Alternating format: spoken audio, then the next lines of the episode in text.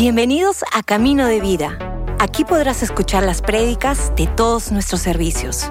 Esperamos que disfrutes este mensaje.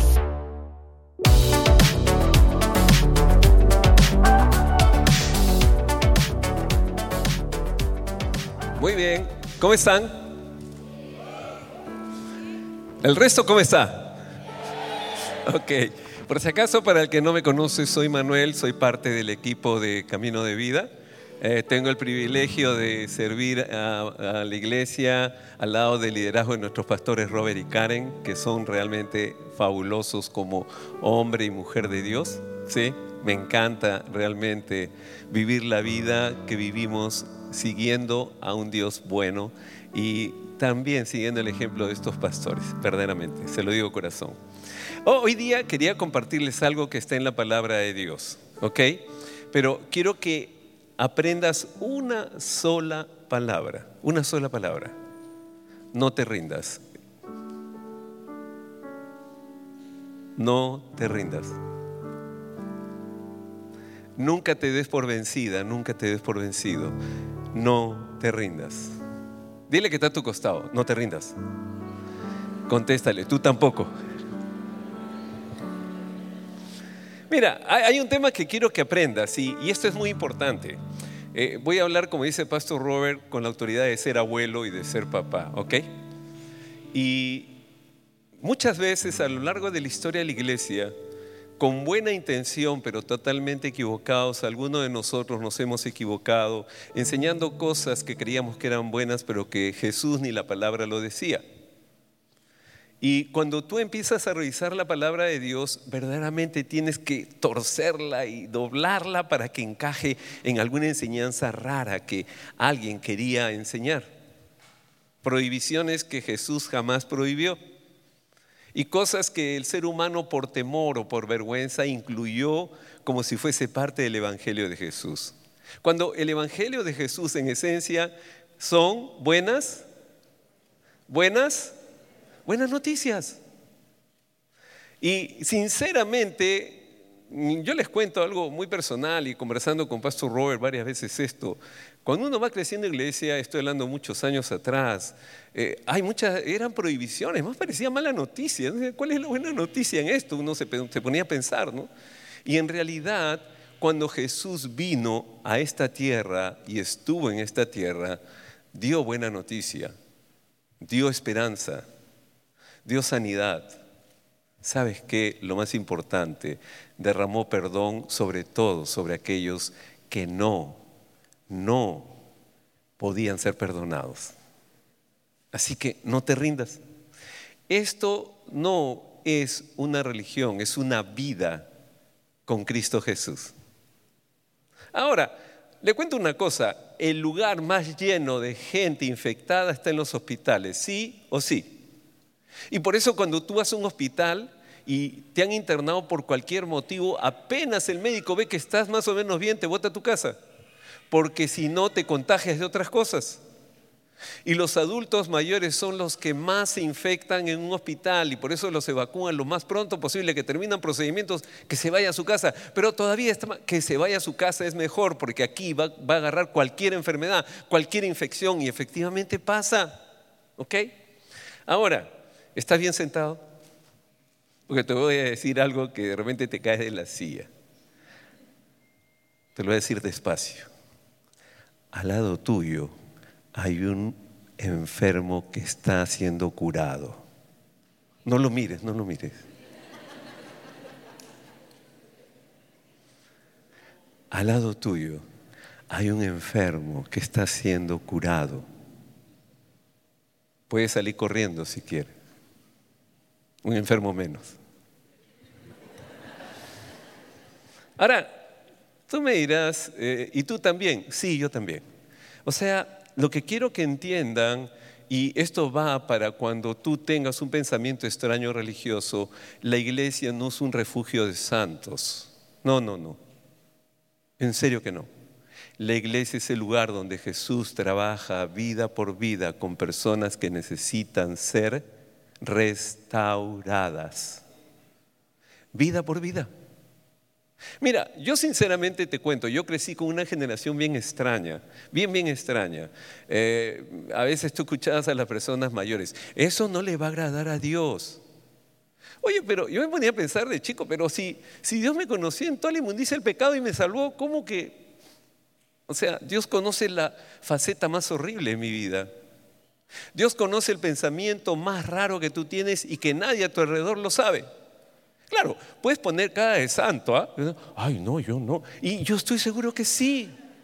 Pero has aprendido a fingir y a usar una buena máscara. Eh, ¿Cómo estás? De gloria en gloria, en victoria, varón. Por favor, o sea, yo estoy luchando, yo estoy luchando hoy en día, les cuento. A veces me da cólera cuando veo a algunos que he encontrado ahora en Lince, que hace tiempo no los veía. Y ahorita el Señor le dijo, Señor, ayúdame porque no va a poder predicar del perdón. Ahí está. No, en serio, no te rías, estoy hablando de ti. Entonces, de pronto, tú te quedas pensando y dices, ¿por qué? Porque Dios está trabajando también conmigo. en común, ¿quiénes estuvieron en común? Eh, ah, está bien, ¿ah? Oye, eh, ¿quién estuvo en mi taller? ¿Se acuerdan del taller que hice? Wow, los que no estuvieron arrepiéntanse. Van a ver. Ahora, no, lo que le voy a decir es, en el taller se acuerdan que hablé de un, amigo que influyó mucho en mí. Pocho. Ay, tenga cuidado con Pocho. Ay, Pocho. No, Pocho era bueno, pero bueno para lo malo. O sea, quien sabía hacer lo malo era Pocho, en serio, era experto en hacer. Tú buscabas lo malo de lo malo y él lo hacía bien, lo hacía perfecto. En serio, nadie se da cuenta casi hasta que lo agarraron, ¿no? Pero bueno, y el punto es este. Hoy día vamos a hablar de eso, pero no te rindas. O sea, no te rindas porque Dios está trabajando en ti. Nunca creas que un cristiano que tiene 20, 25, 30, 35 años está mejor que tú que ayer recibiste a Cristo. Por favor, no te engañes. Está luchando. E, es como, disculpen la comparación, pero así funciona. Es como un juego cuando vas avanzando de nivel. Él está en tercer nivel, tú estás en el primero, pero el tercer nivel tiene más broncas que, tú en el primero.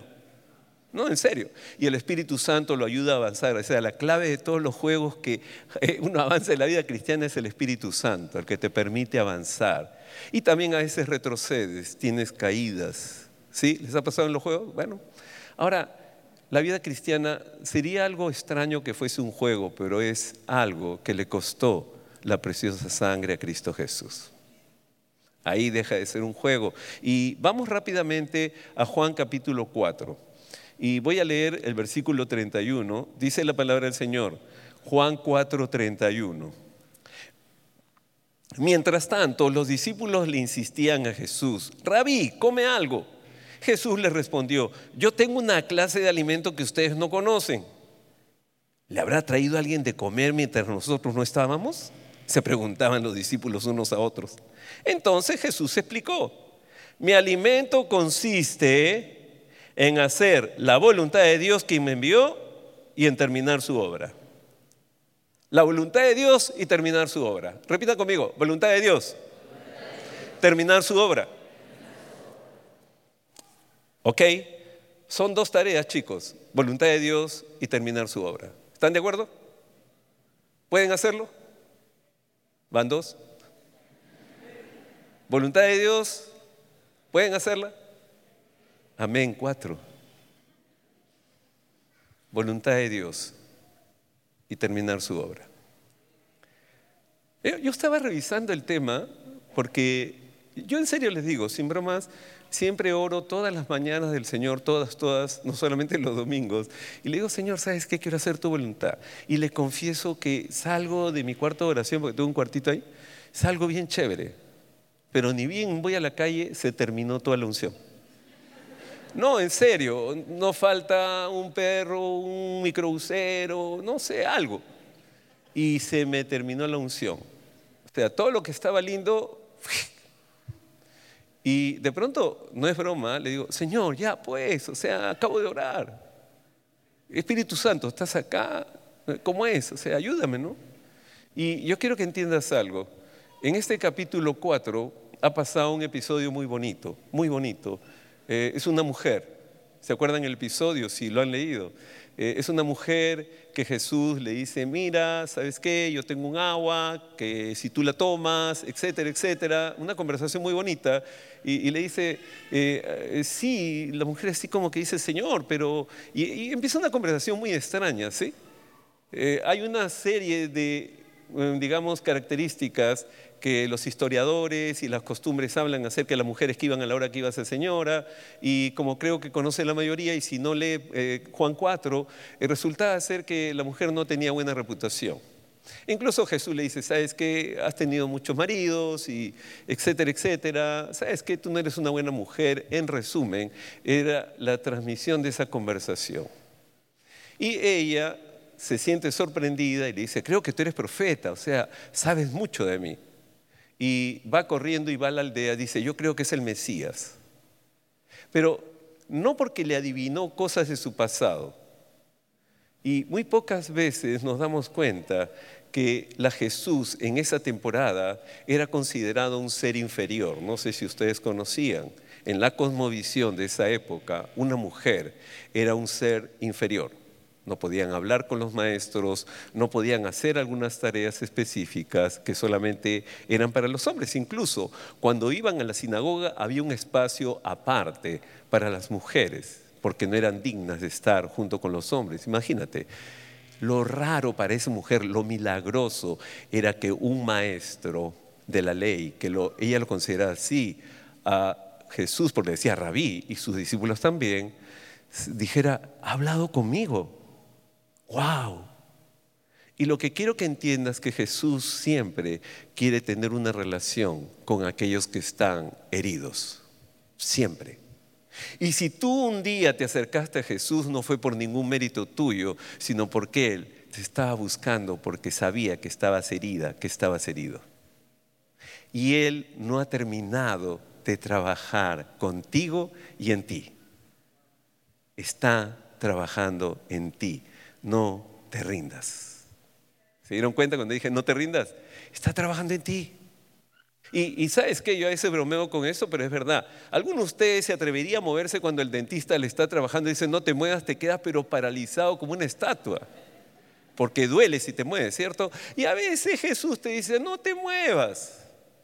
Y te mueves más que títere loco. ¿Has visto? O sea, es, es bien raro. O sea, permanecer en Jesús tiene una característica que vamos a verla juntos. O sea, quiero que entiendas esto y es importantísimo. Cuando leemos este pasaje de Juan 4, hay un término que quiero que entiendas bien. Jesús le respondió, yo tengo una clase de alimento que ustedes no conocen. Dile que está a tu costado, no conoces. Ahora, eh, un poco de agua. Eh, estuve hablando con unos hermanos que están metidos en esto de la, ¿cómo le dicen? Ayuno impertinente, ¿no? Y, no, intermitente, una cosa así, lo que sea. Eh, eh, el asunto es que están metidos en esa nota, otros están metidos en la, dieta de Keta, una chica creo flaca, ¿no? O keto, ¿no? Keto. Que, Gracias. Para que vean que no conozco el tema. Estoy perdido en ese tema. bueno, verán que es un cuerpo malagradecido, entonces no, tiene tema, por ahí no tiene problema. Y, están metidos en cosas raras así como, y, de pronto me llamó la atención, les confieso que me llamó la atención y empecé a mirar porque quiero tener una vida saludable, o sea, todavía tengo mucha juventud hacia adelante, entonces necesitaba cuidarme y, de pronto descubrí cosas bien simples pero bien profundas. y les digo algo bien interesante, ¿no? Eh, ustedes no conocen lo que Jesús tiene para ustedes como alimento. Y a veces todo el mundo, y yo también, es la palabra. Ah, sí, claro, pero no es la palabra tal cual uno la recibe, sino cómo opera. Ese es el alimento. Porque recibir la palabra en este momento, todos ustedes, de alguna manera, les guste o no, acaban de leer la palabra de Dios. Y me encanta porque dice en la misma Biblia que la palabra hace la obra, o sea, que sale a cumplir el propósito para el cual Dios la había definido y que jamás vuelve vacía, ¿ok? Pero ese es pasivo, exacto, es pasivo. Más bien esta es una voz activa, aliméntate de la palabra. Y eso demanda seguir un sistema de dieta, así como los que están metidos en esto del ayuno, en esto de keto y etcétera, etcétera. Entonces uno dice, ¿y cómo es esa dieta famosa? O sea, ¿cómo funciona? Y Jesús aclara de manera concreta y dice, son dos cosas. Y te las vuelvo a repetir para que las anotes si no las tienes claras. Dice, hacer la voluntad de Dios, hacer la voluntad del Padre y terminar su obra. Dos cosas nada más, no tienes que hacer más. Pero el tema es, oye, ¿cuáles son esas, eh, cómo es hacer la voluntad del Padre? ¿Alguno de ustedes tiene claro es hacer la voluntad? Eh, vestirse de una manera, hablar de una manera, no decir malas palabras. ¿Cuál es hacer la voluntad del Padre? Y les confieso que le pregunto a cada uno de ustedes, cada uno de ustedes tiene una versión personal de cuál es la voluntad. Unos tienen keto, otros tienen uno intermitente, otros tienen, no sé, comer pura piña, papa no sé qué. Entonces al final cada uno tiene una interpretación de lo que Dios está diciendo. Y esta noche yo te quiero ayudar a algo y, vamos juntos a, a, esto que es importante. Efesios capítulo 4 y el versículo 15. Efesios 4, 15 mientras lo encuentro. A ver un segundo. Efesios. Acá está. Miren, acá hay un tema fundamental cuando Pablo escribe a la iglesia en Éfeso. Lo que él se había dado cuenta era de algo. La gente quería hacer las cosas bien y eso es correcto. Pero ¿cuál era el problema de la gente cuando la gente quiere hacer las cosas bien? ¿Cuál creen ustedes cuál es el problema tuyo y mío cuando queremos hacer las cosas bien? Nos enfocamos en lo que hay que hacer no en quienes somos. En serio, creemos que lo que hacemos va a hacer la diferencia, cuando en realidad lo que hace la diferencia en tu vida y en mi vida es quiénes somos. Y tú eres una hija, un hijo de Dios, y Dios jamás va a renunciar a ti. Seis, amén, gracias. Ahora, lo que quiero que entiendas es lo siguiente, o sea, tú dices, oye, pero entonces, ¿cómo funciona? ¿Quiere decir que puedo seguir pecando y Dios va a seguir trabajando en mí? No, no te aconsejo que sigas pecando, pues te va a doler más. Pero que Dios no te va a abandonar, te garantizo que no te va a abandonar. Eh, yo les cuento algo, ¿no? Hay muchas personas que conozco y ha sido un abuelo y a lo largo de mi vida cristiana he conocido N jóvenes. Eh, por ejemplo, he conocido, estaba hablando en un retiro que tenía hace poco con Idel, estaba hablando con unos grupos de chicos que se sentaron ahí a almorzar conmigo y le decía, me he sorprendido que aquí a Kauai, estamos en Kauai, hemos venido cuando había unos adolescentes de 15 y 16 años que ahora son hombres y mujeres de 40 y algo. Y eso me quedó así, yo dije, que ya tienen hijos grandes. Algunos de ustedes pueden ser hijos de esos adolescentes. Qué viejos que son ellos. Ahora, me quedé pensando en eso cuando estaba hablando con ese grupo chiquito de los chicos de Idele que estaban almorzando a mi lado y eh, me acordé de este pasaje y, yo quiero que entiendas qué es lo que Pablo entendía esto de hacer la voluntad del Padre. ¿Cuál era? El, propósito de Jesús cuando dice en este, en este pasaje de Juan 4, él dice, bueno, dos cosas, hacer la voluntad, y se lo voy a repetir varias veces, y terminar su obra. Y de pronto tú dices, ok, ¿y qué significa esto? Y solamente te lo leo para que veas. Estoy en Efesios 4:15. Versículo 15 dice, en cambio, hablaremos la verdad con amor y así creceremos en todo sentido hasta parecernos más y más a Cristo quien es la cabeza de su cuerpo, que es la iglesia. Me encanta que Pablo descubre algo. Hay que hablar la verdad con... A mí me encanta cuando alguien me habla la verdad con amor. ¿A ti también? Me molesta cuando alguien dice la verdad pero me hiere. En serio, ¿a ti no te molesta cuando alguien dice la verdad pero te hiere, te lastima? Que pudiendo haberlo dicho de una manera más bonita, te lo dice de la manera así como ¡plaf! No, porque está molesto, está molesta y tal vez tenga razón porque ya le llegaste hasta acá. Pero me encanta cuando Pablo dice, ¿sabes qué? Digan la verdad en amor y crecerán más como Cristo. Puedes decir la verdad también como tú, con agresión y todo. No vas a crecer, te vas a quedar tan chato como hace 25 años que eras cristiano y cristiana. pero tienes la opción de decir la verdad en amor. Es como más o menos yo me imaginaba y yo me acercaba a alguien, ¿cuál es tu nombre? Perdóname, Fabi. Fabiola, digo, Fabiola, ¿sabes qué? Por favor, eh, ya me tienes harto. Entonces, le digo la verdad en amor. No, no, así no, así no es. Más o menos funciona así, Fran.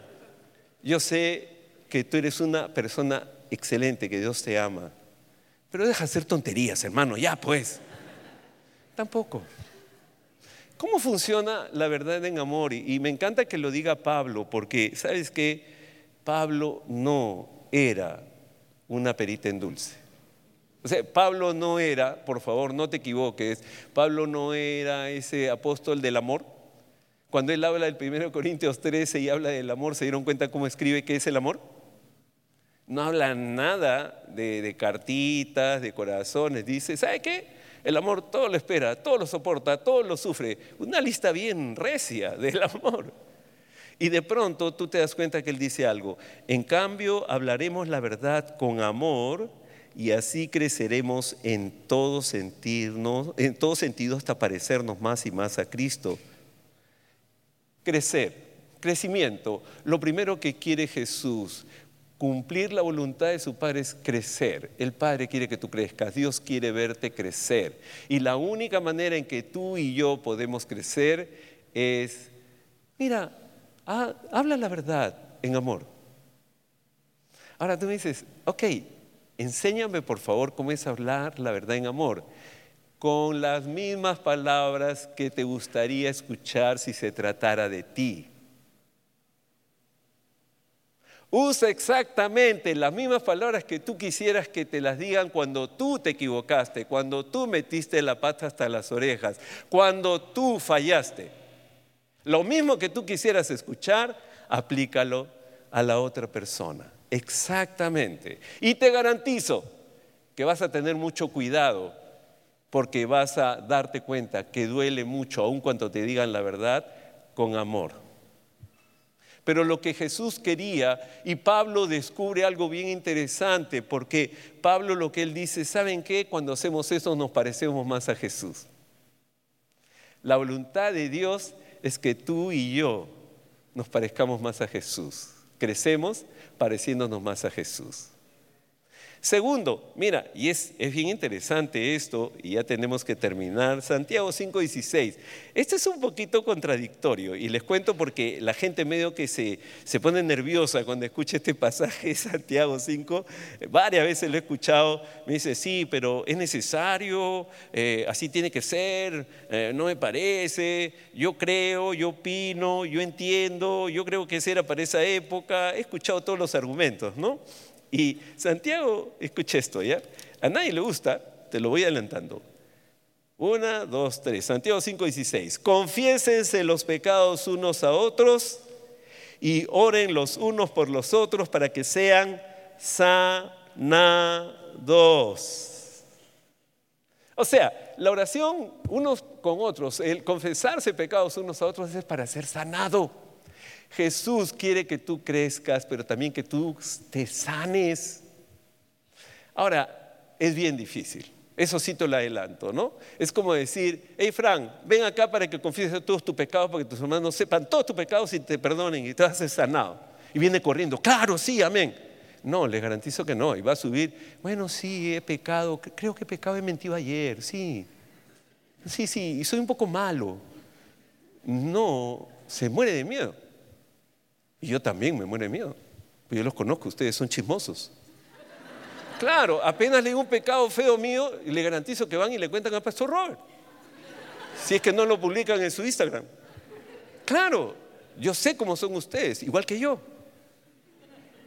Ahora, e, el punto es este y quiero que entiendan lo siguiente. La vida cristiana es una vida de confesión mutua. Yo sé que tú estás luchando con muchos temas personales. Yo lo sé sin que tú me lo digas. Yo lo sé. ¿Por qué? Porque yo también estoy luchando con muchos temas personales. Y en algunos me va excelente y en otros me va pésimo, igual que tú. Exactamente. Y si me resbalo, igual que tú, creo y confío en la palabra de Dios. Espero igual que tú, que así caiga muchas veces, Dios me va a levantar. Entonces, ¿qué hago? No confío en mis pasos, sino confío en aquel que me va a levantar aun cuando yo resbale. Entonces, aquí cobra sentido esto. Miren, acuérdense de esto. Confiésese los pecados unos a otros y oren los unos por los otros para que sean sanados. Frank, ¿sabes? Yo también tengo batallas como tú. Y hermano, no necesito que me digas nada. En el nombre de Jesús, derramo bendición sobre tu vida y le pido a Dios que te ayude, que te sane y te guarde. Ora por mí también, Frank. ¿Se dieron cuenta? Dios sabe contra qué batalla Él y contra qué batallo yo. A menos que tú seas ¿no? un reportero de pecados, diga, pero dime, quiero, quiero orar con precisión, hermano. Dime, ¿cuál es tu pecado?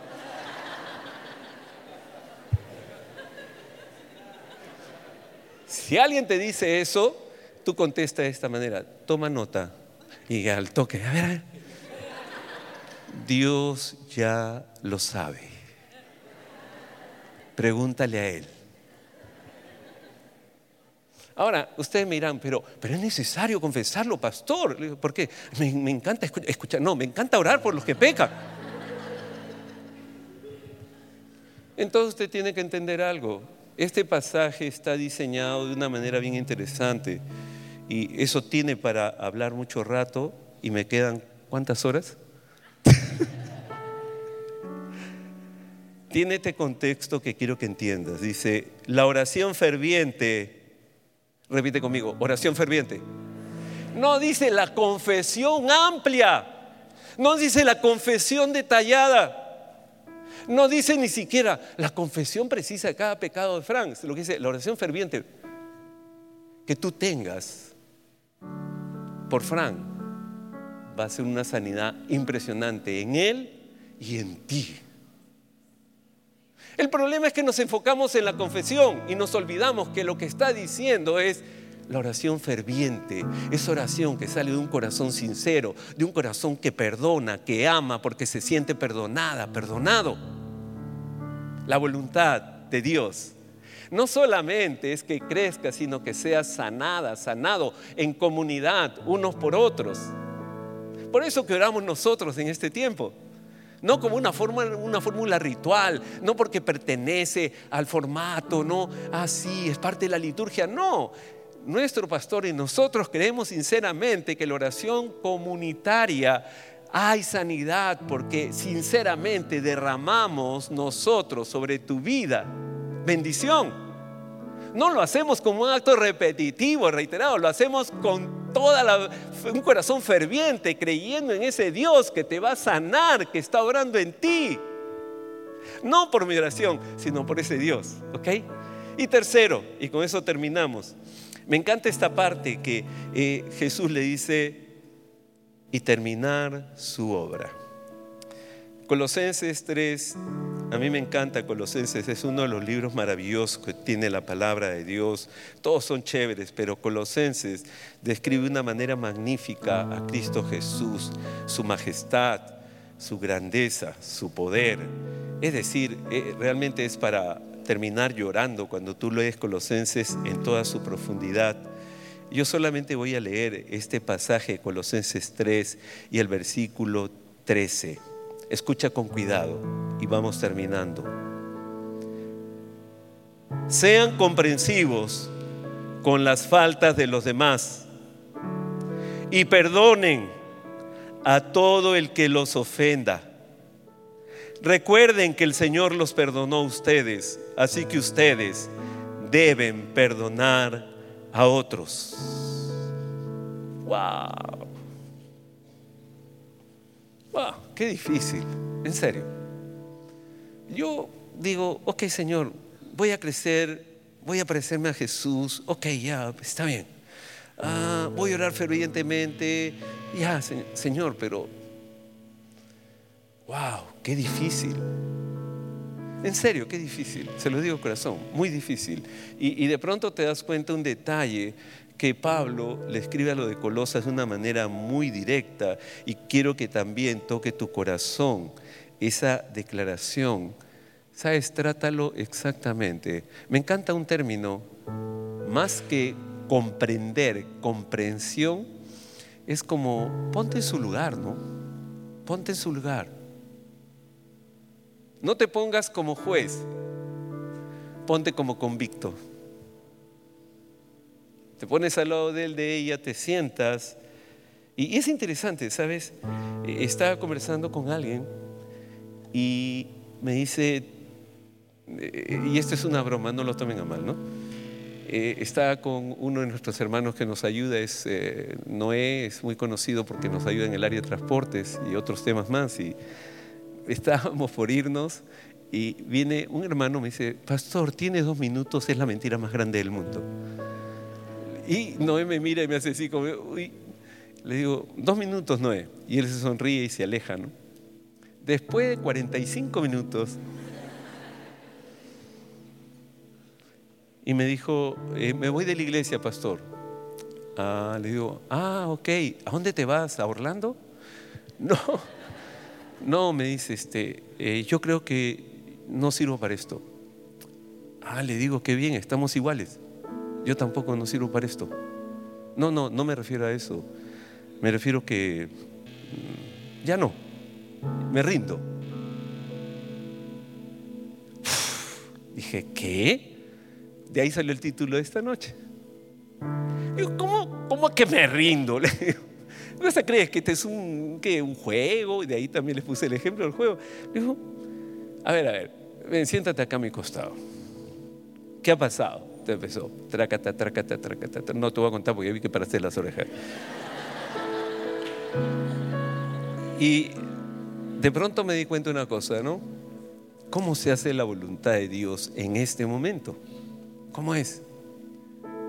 Y sabes, me acordé de Jesús, porque Juan cuando escribe, Juan 3:16 dice que Dios envió a su Hijo porque amó tanto a este mundo que le envía, pero no le envió para condenar,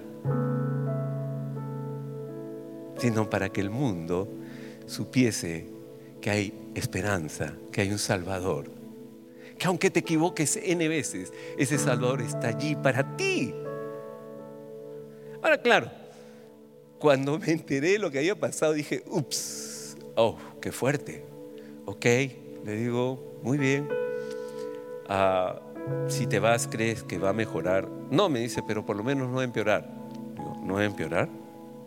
No, le digo, te estás engañando y empezamos a conversar. Básicamente, para hacer la historia larga, corta, no voy a hacer 45 minutos, no me queda nada.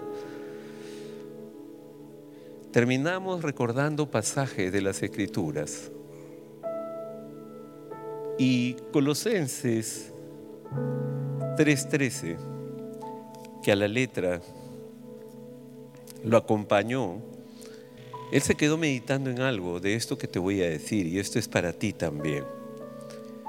Colosenses 3:13 es realmente la declaración de un hombre que está siendo guiado por el Espíritu Santo, no es Pablo, porque Pablo hubiera dicho otra cosa. Colosenses 3:13, guárdalo en tu corazón. Pon tu nombre, yo voy a poner el mío, Manuel.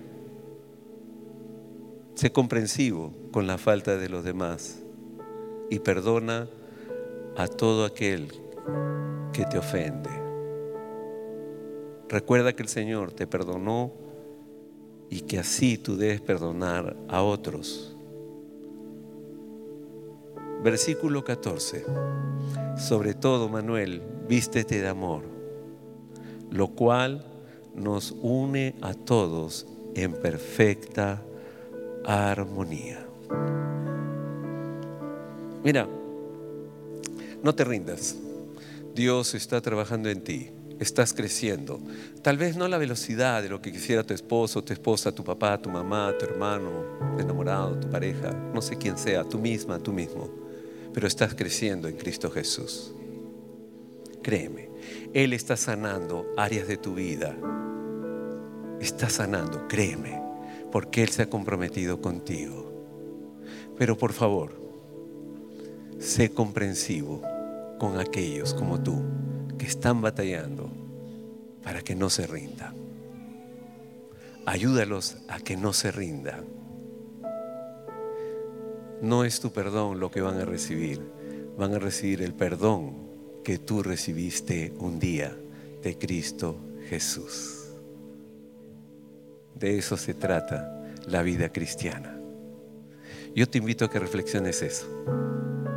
Más allá de los errores y pecados de las otras personas, te acuerdes de algo personal.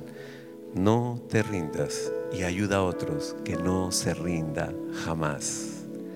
Anímalos, levántalos, llévalos a Cristo Jesús de nuevo. Póngase de pie, por favor.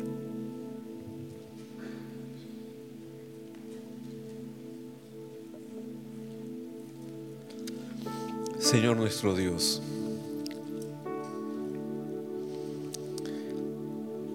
en esta noche, Padre, tu palabra ha sido expuesta. Señor, no intentamos agradar a nadie. Lo que intentamos, Señor, es compartir lo que tú nos enseñas cada día. Queremos seguir creciendo en ti, Jesús. Queremos ser sanados y ayudar a otros para que sean sanados. Necesitamos, Señor, comprender, ser compasivos con otros que tal vez no están a la misma velocidad, pero que tú, Señor, estás trabajando en él, en ella. Padre, queremos que se haga tu voluntad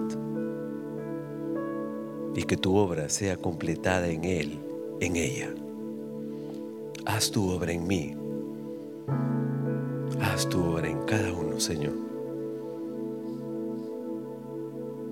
Lloro, Padre, por cada hermano y hermana que esté esta noche en este lugar, que quizá está batallando y tiene vergüenza y, y no sabe cómo enfrentar situaciones que a veces hasta lo han cansado, la han cansado y se está desanimando quizá, Padre bueno, esta noche, Señor, así como en la mañana y ayer y antier, me animas y me dices, no te rindas, que tu Espíritu Santo les hable y también les recuerde, no te rindas. Y oro, Padre, para que ellos extiendan ese perdón que han recibido, para que muchos puedan experimentar tu gracia, tu perdón, tu misericordia y crezcan a la medida de Jesús. Todos con los ojos cerrados, por favor, ¿sí? Mira, esta noche tal vez tú has venido invitada, invitado, es tu primera, segunda vez y pensabas encontrar una iglesia típica y de pronto te encuentras con nosotros.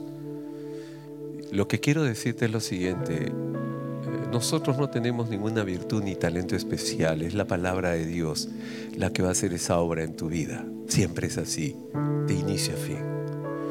Y esta noche yo te invito a algo. Dale una oportunidad a Jesús en tu vida. Aunque todos te fallen, Él no te va a fallar. Aunque todos te hayan mentido, Él jamás se va a mentir. Él, Jesús, derramó su preciosa sangre para que tú tuvieses salvación, vida eterna, tuvieses un futuro.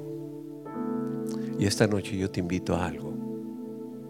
Invita a Jesús a que guíe tu vida para que tú seas una hija, un hijo de Dios y la palabra de Dios dice que se cree con el corazón y se confiesa con la boca. Entonces, si tú deseas eso para ti, ser guiado por Cristo Jesús y ser hija o hijo de Dios para siempre, lo único que necesito es que tú voluntariamente digas, yo quiero eso para mí. Sí, yo quiero. Voy a pelear esta batalla. Ya no lo voy a hacer sola, no lo voy a hacer solo voy a agarrarme fuertemente en la mano de Cristo Jesús. Si es tu caso, lo único que te pido es levanta tu mano para saber por quién voy a orar. Si es lo que tú deseas para ti, solamente levanta tu mano. Dios te bendiga. Dios te bendiga. Dios le bendiga. Dios te bendiga. Dios te bendiga. Wow, Dios le bendiga a ustedes. Dios te bendiga. Dios te bendiga ahí arriba. Wow, son bastantes manos. Pueden bajar su mano, por favor. Miren, toda la iglesia, vamos a repetir una oración que yo te voy a rogar que tú, que has levantado tu mano, y si no levantaste tu mano, pero quieres hacer la oración, repite esta oración conmigo. Es breve, pero es muy poderosa. ¿Ok? Entonces, toda la iglesia me acompaña, ¿sí? Padre nuestro que estás en los cielos, hoy día decido entregarte mi vida. Toma mi corazón, cámbialo. Gracias Jesús por entregar tu vida en la cruz, por perdonarme todos los pecados. Y gracias Jesús por darme salvación y vida eterna. Ayúdame porque he decidido ser tuyo por siempre. En el nombre de Jesús. Amén, amén y amén. Gracias por escucharnos. Si hiciste esta oración, conócenos en caminodevida.com y encuentra tu siguiente paso.